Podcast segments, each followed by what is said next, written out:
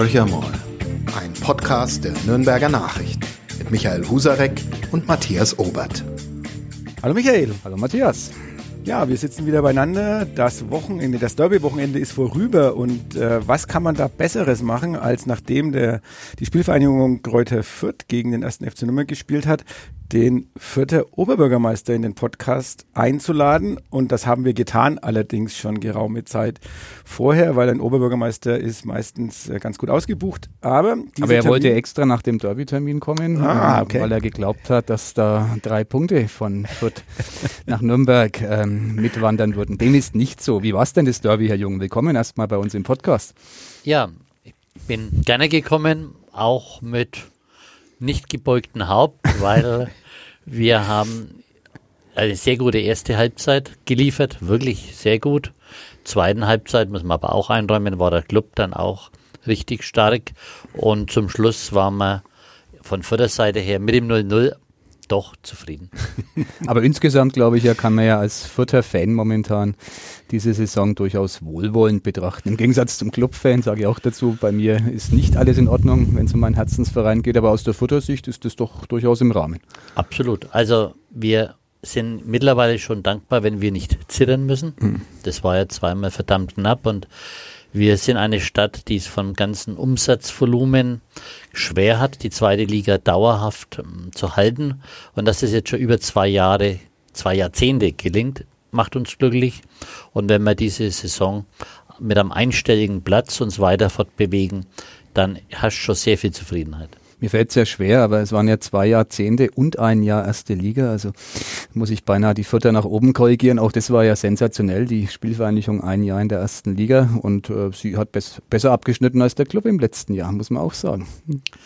Ja, leider haben wir nicht so viele Aufstiege wie Nürnberg hinbekommen. Ist beim einzigen geblieben. Aber, Aber schon, für so den, schon für den sind wir dankbar, weil man muss ja wirklich sagen, mit bescheidenen Mitteln, mit denen wir arbeiten, müssen, ist es schon Erstaunliches, was dann Kontinuität, nicht als Eintagsfliege, sondern dauerhaft geleistet wird im Ronhof. Stichwort Aufstieg, vielleicht, wenn ich da einmal einhaken darf, das passt zur Stadt Fürth eigentlich ganz gut. Ähm, was auch immer über Fürth zu hören ist, es ist fast immer mit dem Attribut äh, die Aufsteigerstadt versehen, Bevölkerungswachstum, die Entwicklung. Äh, Fürth prosperiert, gedeiht prächtig. Ähm, viele machen es auch äh, an ihrer Amtszeit fest. Ähm, wie ist es denn wirklich? Also ist Fürth tatsächlich so im Aufschwung und sind Sie der, der verantwortlich ist dafür? Na, ich habe in meiner Amtszeit natürlich auch bittere Stunden mitmachen müssen. Sicherlich auch den Tiefpunkt dieses Jahrhunderts. Das war der 19. Oktober 2009. Quelle insolvent. Mhm. 4000 Menschen bei Quelle ohne Arbeit. Ein Sonderarbeitsamt wird eingerichtet. Seitdem aber, das muss man schon objektiv auch feststellen, 2009 bis 2019, diese zehn Jahre, ging es eigentlich in allen Bereichen nur nach oben. Mhm. Was mich da besonders freut, wird war immer ganz schlecht mit Einkaufssituationen. Die letzten fünf Jahre Einzelhandelsumsatzsteigerung von 40 Prozent. Mhm. Die Nachbarn 9 Prozent, das ist auch gut, aber da sind die Förder 40 Prozent schon überragend. Jetzt haben Sie aber ähm, ja die Quelle vielleicht als der Tiefpunkt, aber auch zwischendrin waren ja kleine, ähm, sag ich mal, Täler drin, die aber Fürth mit ihnen an der Spitze dann ganz gut durchschritten hat. Also unter anderem die neue Mitte, wenn man das mal als Beispiel nimmt, ist ja wahrscheinlich auch einer der Treiber für die Umsätze äh, in Fürth. Da lief es ja am Anfang auch nicht so super toll. Wie schafft man das dann, dass man dann da nicht irgendwann mal sagt, Mensch Leute, wir kommen da nicht voran, sondern äh, immer wieder aufstehen, immer wieder weitermachen, um dann am Ende doch das Ziel zu erreichen? Also Politik hat in der Tat was mit dem Bohren dicke Bretter zu tun und bei der Einkaufssituation, da war es wirklich ein Jahrzehntprojekt und die neue Mitte, das wurde auch intensivst bekämpft, wie ähm, oft mal aus emotionalen Gründen, die kann man verstehen. In dem Fall muss man es nicht verstehen. Aber ich sag mal, das war auch deshalb möglich, Fürth so nach oben zu bringen, weil wir natürlich eine relativ tiefe Ausgangssituation hatten.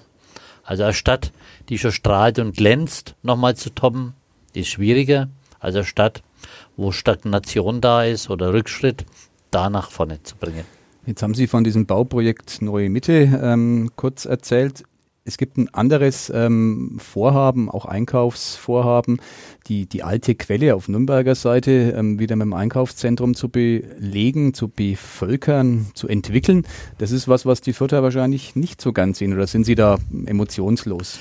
Es scheint ja jetzt zu klappen, auch das ist ja eine jahrelange Geschichte, aber äh, könnte also, ja funktionieren. Da muss ich sagen, da war Nürnberg von Anfang an fair. Mhm.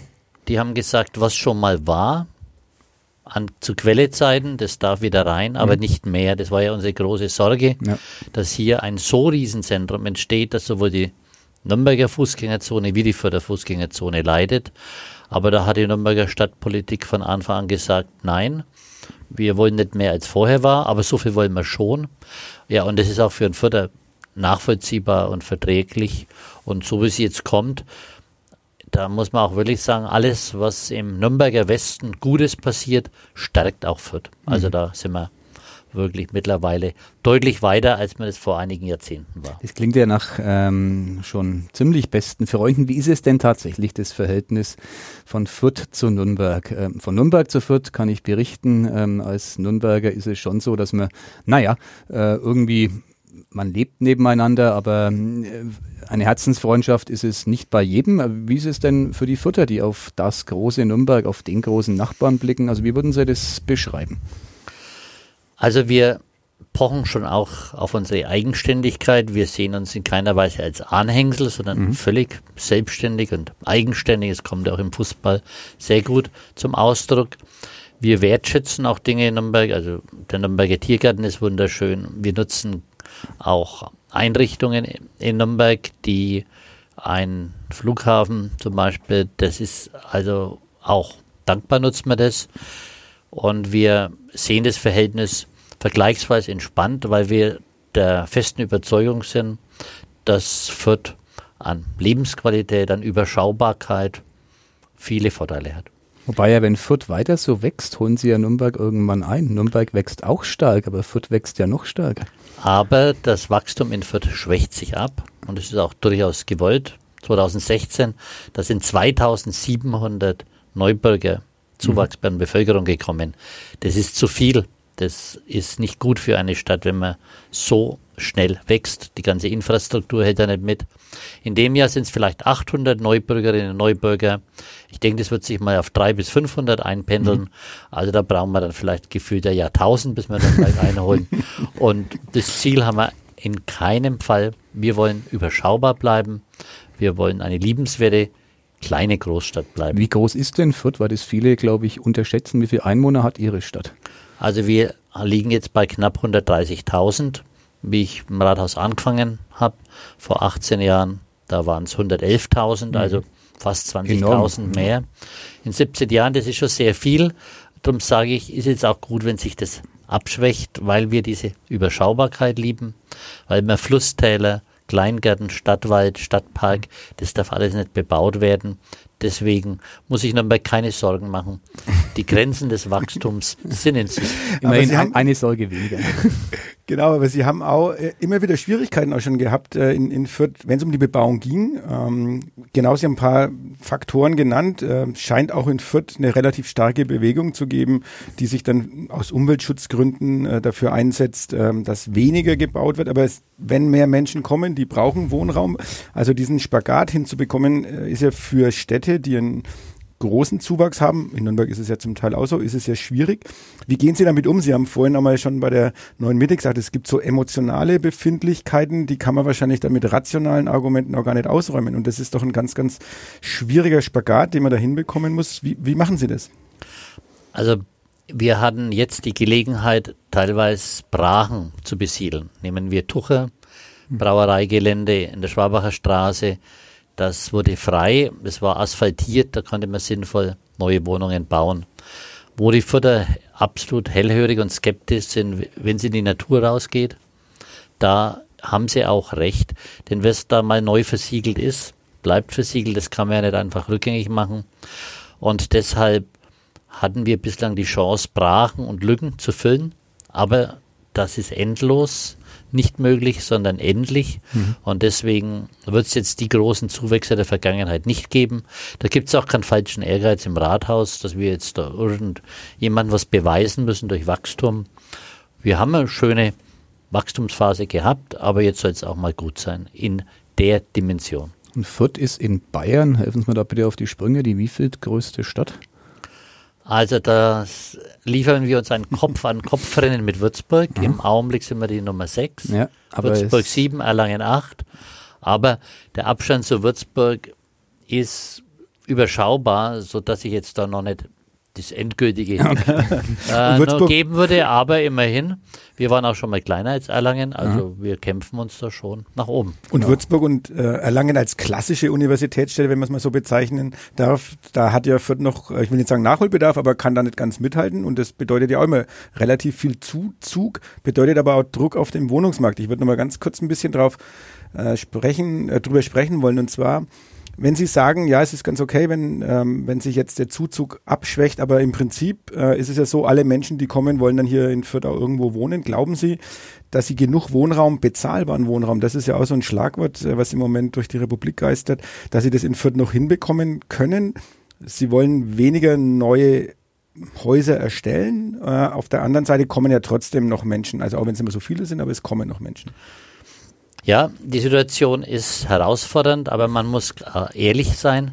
Es wird nicht jeder, der in Fürth leben will, da auch leben können. Mhm. Also Fürth ist im Zentrum, im Herzen ein Stück weit dieses Ballungsraums. Auch die Herzog-Auracher Arbeitsplätze sind nah erreichbar. Wir haben das mit Abstand günstigste Mietenniveau im Großraum. Das bedeutet, der Druck ist da. Aber da muss man ehrlich sein, wir haben ja den Ehrgeiz, jeden, der kommen will, das auch unbedingt zu ermöglichen, weil das würde uns überfordern. Also ich kann nur appellieren und sagen, auch in den Landkreisen, die uns im Städtedreieck umgeben, kann man wunderbar leben und es wird nicht möglich sein, alle Menschen in Fürth aufzunehmen. Das ist eine ungewöhnliche Aussage von einem Oberbürgermeister. Ja, aber, aber man muss ja ehrlich sein. Es hilft ja nichts zu sagen, kommt, kommt, kommt. Ja. Ähm, es ist begrenzt und es ist auch so, dass ich dankbar bin, dass wir dank der Baugenossenschaften zum Beispiel, die immer noch eine Durchschnittsmiete von 5 Euro, mhm. 10 für ihre Tausenden von Wohnungen anbieten, auch wirklich noch eine ausgeglichene Sozialstruktur, einen sozialen Frieden haben. Und der ist uns viel wert. Ist dann der Futter OB ähm, nicht enttäuscht, sauer oder was auch immer gewesen, dass äh, in Nürnberg, in Nürnberg Südosten, also von Fürth einigermaßen weit entfernt, eine nagelneue Uni mit 6000 Studenten ähm, errichtet wird. Wäre das was gewesen, wo Sie auch ähm, gerne äh, sozusagen Fürth gesehen hätten? Also das Thema Universität ist in der Tat für uns schwierig. Wir sind umgeben von starken Universitätsstädten. Mhm. Wenn man allein in Nürnberg zusammenzählt, viele 10.000. In Fürth gibt es keine 100 Studenten. Das ist eine kleine, aber sehr feine Hochschule, die Wilhelm-Löhe-Hochschule privat. Mhm.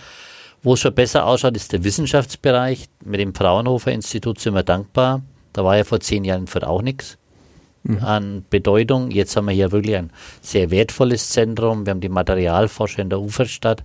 Also in Sachen Wissenschaft hat sich schon viel getan. Und Hochschulstudentisches Einrichtungen, die fehlen uns in der Tat. Was uns aber nicht fehlt, ist studentisches Leben, weil etwa 5000 Studierende leben in Fürth. Mhm. Die werden hier zwar nicht unterrichtet, aber die wissen Fürth auch zu schätzen und beleben unsere Stadt.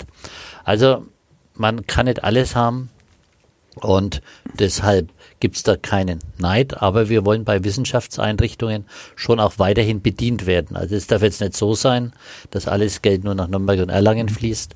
Da werden wir weiter auf uns aufmerksam machen. Der Bediener heißt Markus Söder, mit dem verbindet sie eine, ein inniges Verhältnis, seit sie im Aufzug mal stecken geblieben sind, gemeinsam im Fürther Rathaus, wird kolportiert. Also wie ist es denn tatsächlich, also wie ist der Fürther Oberbürgermeister mit dem bayerischen Ministerpräsidenten zufrieden, der ja, wenn es Stichwort Bedienen, ums Verteilen geht, ähm, Standortpolitik, ähm, im Grunde der entscheidende Mann ist?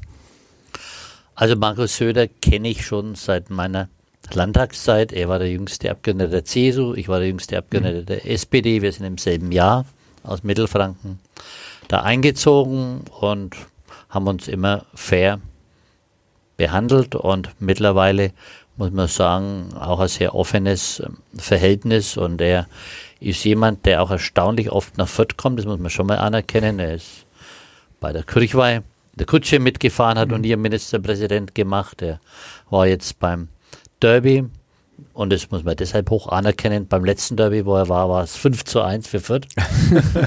da kostet schon Überwindung, mal wieder hinzugehen. Und er musste auch dieses Mal mit dem Schlimmsten reden. Und er war ja nicht sicher, wie es wieder ausgeht. Ne? Also, und ich sag klar, er ist Nürnberger, da macht er keinen Hehl draus, aber ich spüre, dass er schon ganz Franken sieht und auch Fürth mittlerweile mit seinen Stärken, gerade auch mit seinen äh, Familienunternehmen sehr wertschätzt. Bleiben wir mal bei den Studierenden, noch 5000, die in Fürth wohnen. Also ich finde es eine überraschende Zahl, ähm, die das Nachtleben auch bevölkern, weil das ist natürlich, ähm, ja, wir müssen auch über das Nachtleben von Fürth reden. Und was ist das Nachtleben in Fürth? Zunächst mal Gustavstraße. Ich glaube, eins der Themen, die uns auch im Bereich Online äh, über Jahre hinweg beschäftigt Sehr klickträchtig. haben. Sehr klickträchtig. Ähm, eine Wahnsinnsauseinandersetzung, wo, wo die Fronten ja wirklich extrem hart aufeinander geprallt sind zumindest.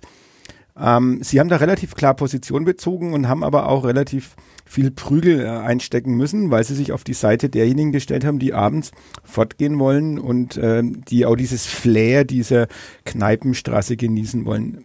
War das richtig, dass man sich so klar positioniert in so einer Sache?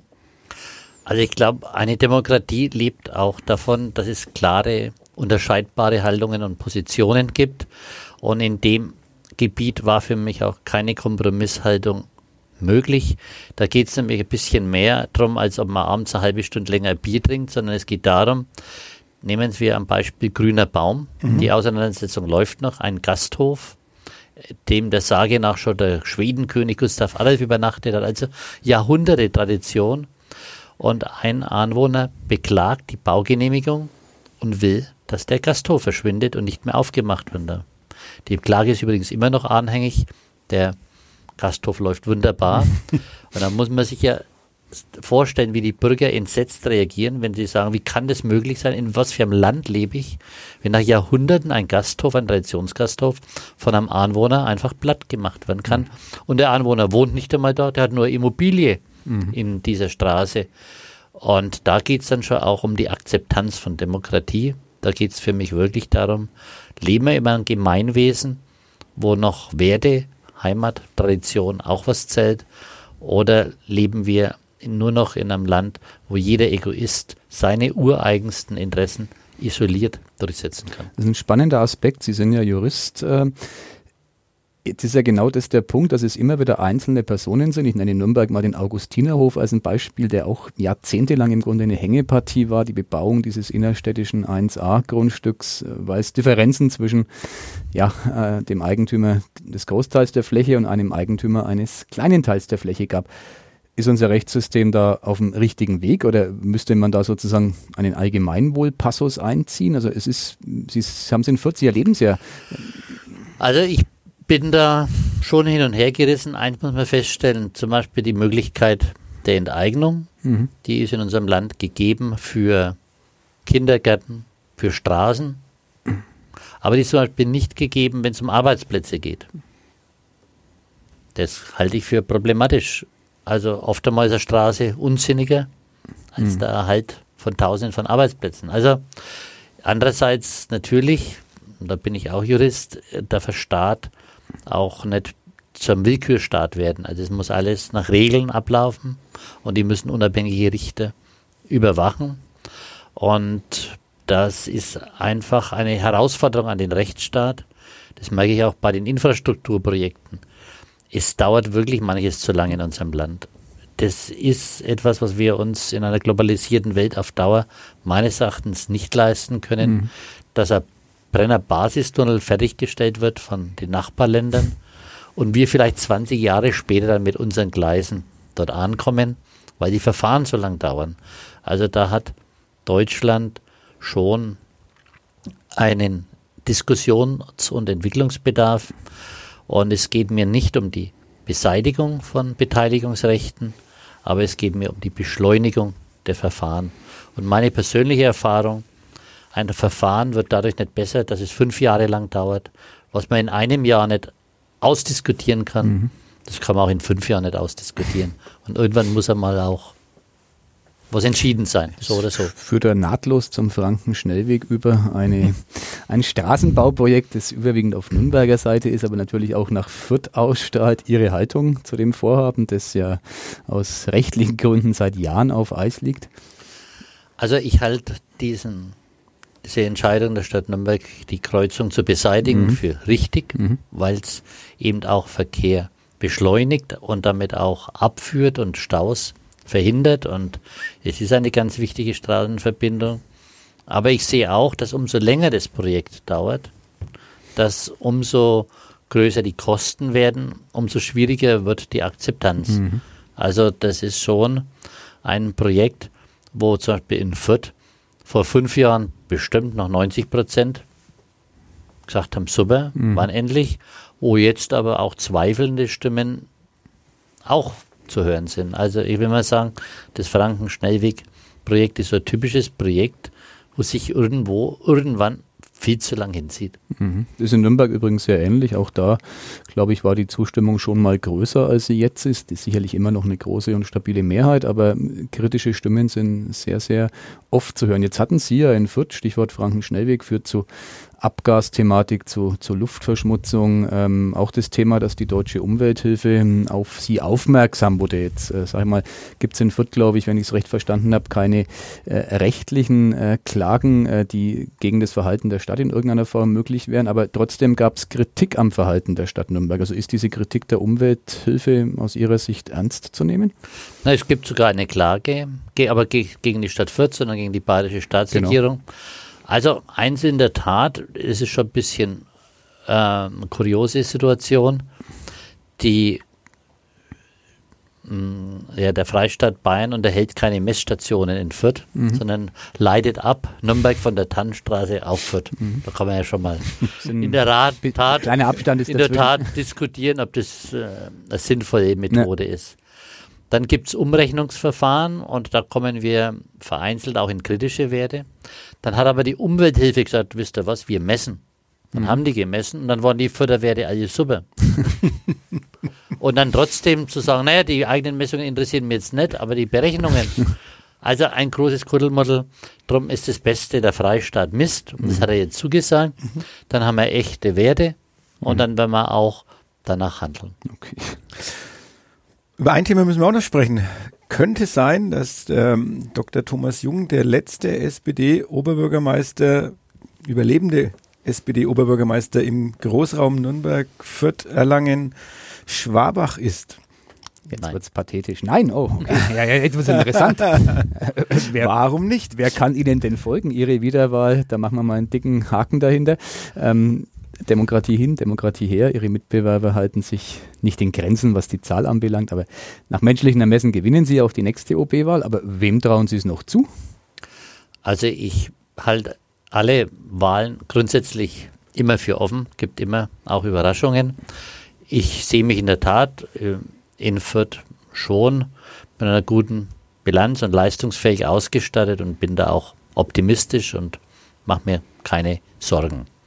Was die Nachbarstädte angeht, da sehe ich wirklich spannende Rennen. Ich sehe einen erfolgreichen amtierenden SPD-Oberbürgermeister in Erlangen und ich sehe wirklich junge, spannende Kandidaten in Schwabach und Nürnberg, die sich auch engagieren und die in beiden Städten aus meiner Sicht auch hervorragende Chancen haben. Aber ist es nicht so, dass die SPD, ich muss die Wahlergebnisse nicht herunterbeten, Sie kennen sie mindestens so gut wie ich, ähm, bayernweit so, sagen wir mal, ungefähr bei 10 Prozent, ist fast schon mit einem Schmeichelfaktor versehen, liegt. Ähm, wie, woraus schöpfen Sie den Optimismus, dass es eine Partei, die ähm, deren Anteil an den Wählerstimmen bei 10 Prozent liegt, schaffen kann, äh, Kandidaten äh, fürs Amt des Oberbürgermeisters gegen Mitbewerber, die ähm, im Wähleranteil bemessen ungefähr bei 25 Prozent plus X liegen, durchbringen kann? Also das kann man nur, wenn man die Gesetze der Kommunalwahlen kennt. Und wenn man sich anschaut, mein schönstes Beispiel ist immer ein Sebastian Dönhuber, SPD-Landrat in Altötting. Mhm. In dem Landkreis Altötting hat die SPD früher auch nicht mehr als 10 bis 20 Prozent gehabt und ein Dönhuber seine 70 Prozent. Mhm. Also damit will ich deutlich machen, diese Wahlen sind wirklich Persönlichkeitswahlen. Mhm. Das kann deswegen ja auch in FDP-Mann, wie zum Beispiel ein Schatzer, Kurt Schatzer war 20 Jahre lang Oberbürgermeister in Fürth, mhm. sei Partei bei drei bis fünf Prozent. Mhm. Also Alles das möglich. zeigt, glaube ich, doch, dass man hier die Parteienstärke sehr, sehr vernachlässigen kann. Wie ist denn Ihr Verhältnis zu Ihrer sozialdemokratischen Parteiheimat? Das ähm, muss einen doch umtreiben, wenn man den Niedergang mitverfolgt als Mitglied. Ich sitze mit zwei Mitgliedern hier beim Podcast. Ähm, das mal, haben wir hier schon mal die Mehrheit auf jeden Fall. Ja, genau, eine stabile Zweidrittelmehrheit. Seltenes Gefühl, genau. muss man ein bisschen auskosten. Also das muss Sie doch in irgendeiner Form umtreiben. Also. Ja, und man muss vor allem feststellen, ich war ja auch mal, mal gefragt, ob ich Ratschläge hätte. Ich habe aber auch keinen. Also ich mhm. kann auch nicht sagen, es liegt daran, liegt daran.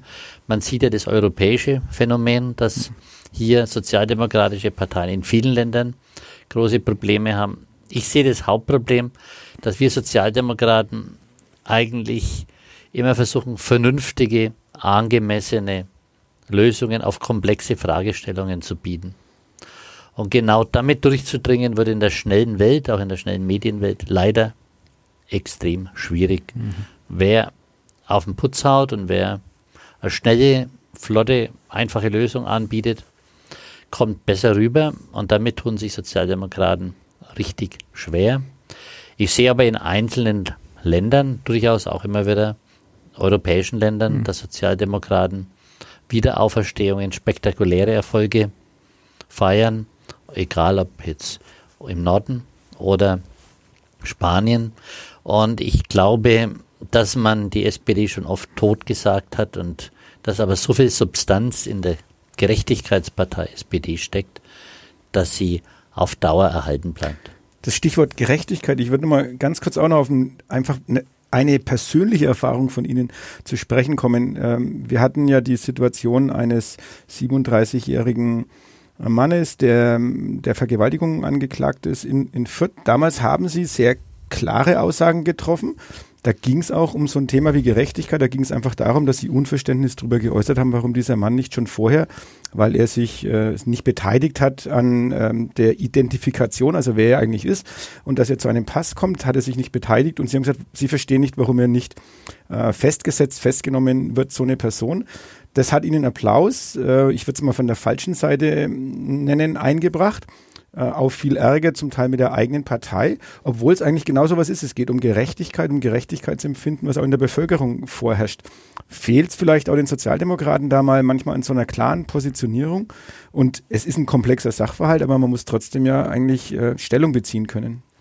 Also was wirklich die SPD auch vor allem in Bayern als Kardinalfehler für mich immer wieder praktiziert, ist, dass sie sich nicht vorbehaltslos zum starken Staat bekennt. Mhm. Gerade die Schwachen unserer Gesellschaft, die brauchen einen starken Staat. Der braucht einen starken Staat, der dafür sorgt, dass Wohnung entsteht, dass Arbeit fair bezahlt wird, aber auch, dass die persönliche Sicherheit gewährleistet wird. Und die SPD ist ganz stark beim Staat, wenn es darum geht, die sozialen Themen. Da gibt, traut man dem Staat viel zu, gibt ihm viel Geld. Aber wenn es um die Sicherheitsthemen geht, da wird Datenschutz und andere Sachen so oft in den Vordergrund gebracht, und seit Otto Schily vermisse ich da an der Bundesspitze eine Persönlichkeit, die diesen starken Staat auch in Fragen der inneren persönlichen Sicherheit zum Ausdruck bringt. Und es ist wirklich bedauerlich, weil an sich wäre es für mich der starke Staat, der für Sicherheit und Ordnung sorgt, ein ursozialdemokratisches Thema. Spannender Ansatz. Dann müssen Sie uns nur ganz kurz, er liegt nahe, Ihren Favoriten für das Amt um den Parteivorsitz verraten.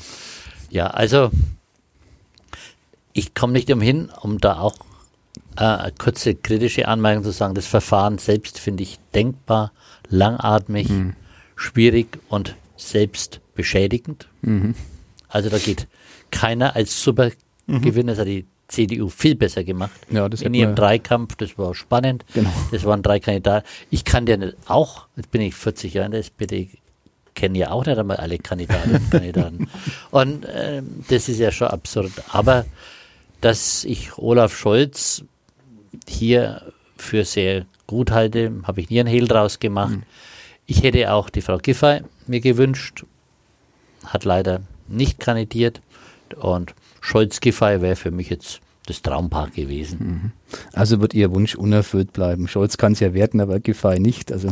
Aber gut, jetzt wenn man die Hälfte erreicht, ist auch schon viel gewonnen. Das ist, das ist, der typische Politiker, der auch mit dem Kompromiss leben kann. Muss, muss, muss, muss.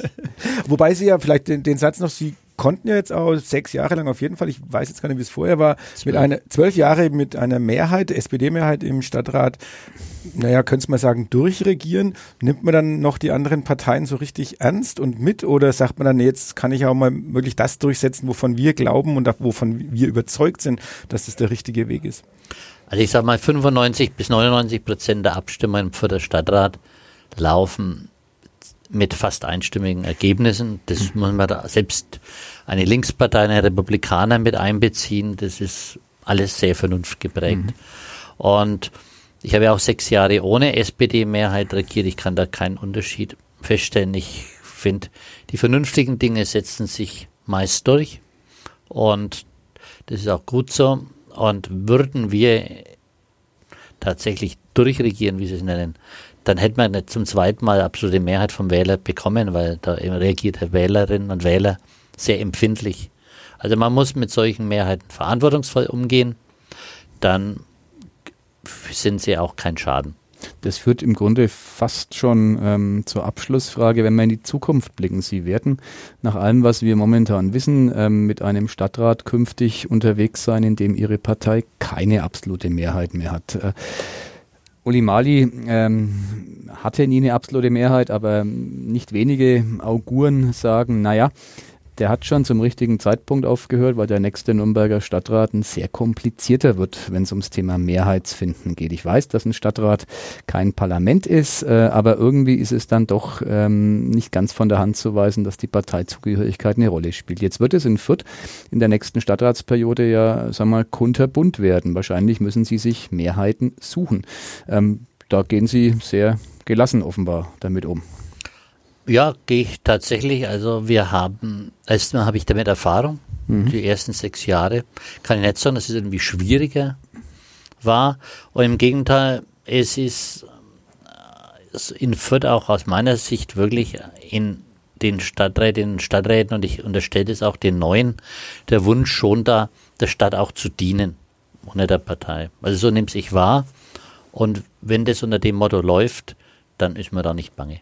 Und Thomas Jung, die wirklich letzte der letzten Fragen, äh, tritt noch einmal an, noch zweimal, hört nie auf.